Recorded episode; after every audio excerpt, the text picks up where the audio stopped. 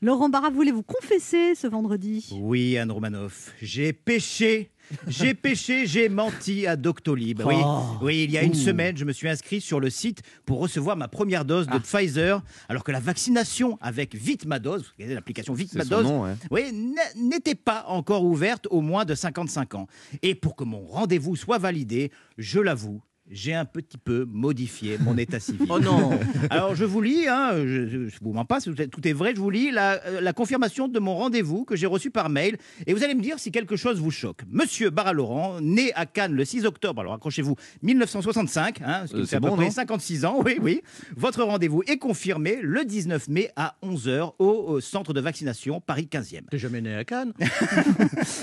Enfoiré. Alors, alors, je dois vous l'avouer, plus la date approche, euh, moins je suis optimiste. Euh, je veux dire, à quelques jours de se faire vacciner, une personne normale s'inquiéterait juste de savoir si ça va piquer ou si elle va avoir des, des effets secondaires. Ben moi, euh, en plus de ces deux inquiétudes logiques, je commence sérieusement à me demander si je vais pas me faire recaler à l'entrée du Ah vaccinodrome. Alors, pour bien que vous compreniez mon sentiment d'inquiétude, là, je suis aussi confiant que si je voulais rentrer en boîte de nuit avec 12 potes, sans femme, sans veste et en basket. Vous imaginez Oui. pas la honte que j'aurais si on me refuse l'accès de la vaccination. En même temps, si on vous accepte, ça veut dire que vous avez l'air d'avoir 56 ans. Oui. Et ce serait un peu inquiétant aussi. Ben oui, je Alors préfère, je préfère me 52.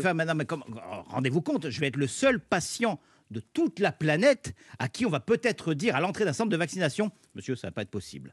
Non, mais attendez, j'ai une dose de Pfizer réservée à mon nom. Et le pire, c'est toutes les mamies et tous les papis derrière qui vont me faire culpabiliser. Mais c'est pas bien, jeune homme. Nous, on veut revoir nos enfants, nos petits-enfants. Vous êtes jeunes, vous avez le temps. Mais pardon, mais moi aussi, je veux retrouver quelqu'un qui compte énormément pour moi. Ma vie sexuelle.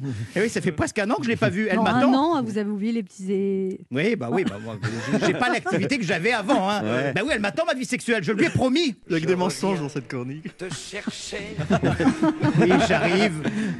Oui, j'arrive. Non, non, non, mais rassurez-vous, je vais pas y aller. Je vais pas y aller. Vous imaginez se faire envoyer d'un vaccinodrome hein. C'est jamais arrivé. C'est même plutôt l'inverse. On essaye de convaincre, pre- presque de forcer les gens à y aller. Hein. J'ai pas envie de faire la une des infos. Hein. Flash spécial, un chroniqueur de l'émission d'Anne Romanoff expulsé d'un centre de vaccination pour avoir menti sur son âge, un comportement qu'Emmanuel Macron a qualifié d'inacceptable et pour lequel Vladimir Poutine réclame des sanctions exemplaires. Nous avons rencontré en exclusivité BH et RM, deux chroniqueurs de l'émission, ça fait du bien, qui ont souhaité témoigner en gardant l'anonymat. Oui, euh, comme le planning tourne beaucoup, on ne faisait que se croiser avec Coco. Ah, je le connaissais pas particulièrement, mais je ne vous cache pas que toute l'équipe est sous le choc. Anne en a même annulé ses trois prochains footings.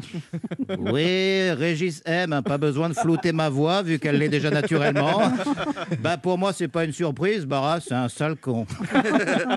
non rassurez-vous, hein, je vais libérer mon créneau et faire comme tous les gens de mon âge, le vrai. Je vais passer par le site Vite ma dose, un site conçu et géré uniquement par des bénévoles et des amateurs dans le sens noble du terme. Un site qui permet d'avoir un rendez-vous de vaccination la veille pour le lendemain. Et pour une fois que dans cette crise sanitaire, l'amateurisme et le non-professionnalisme fonctionnent et font avancer les choses, on aurait vraiment tort de s'en priver.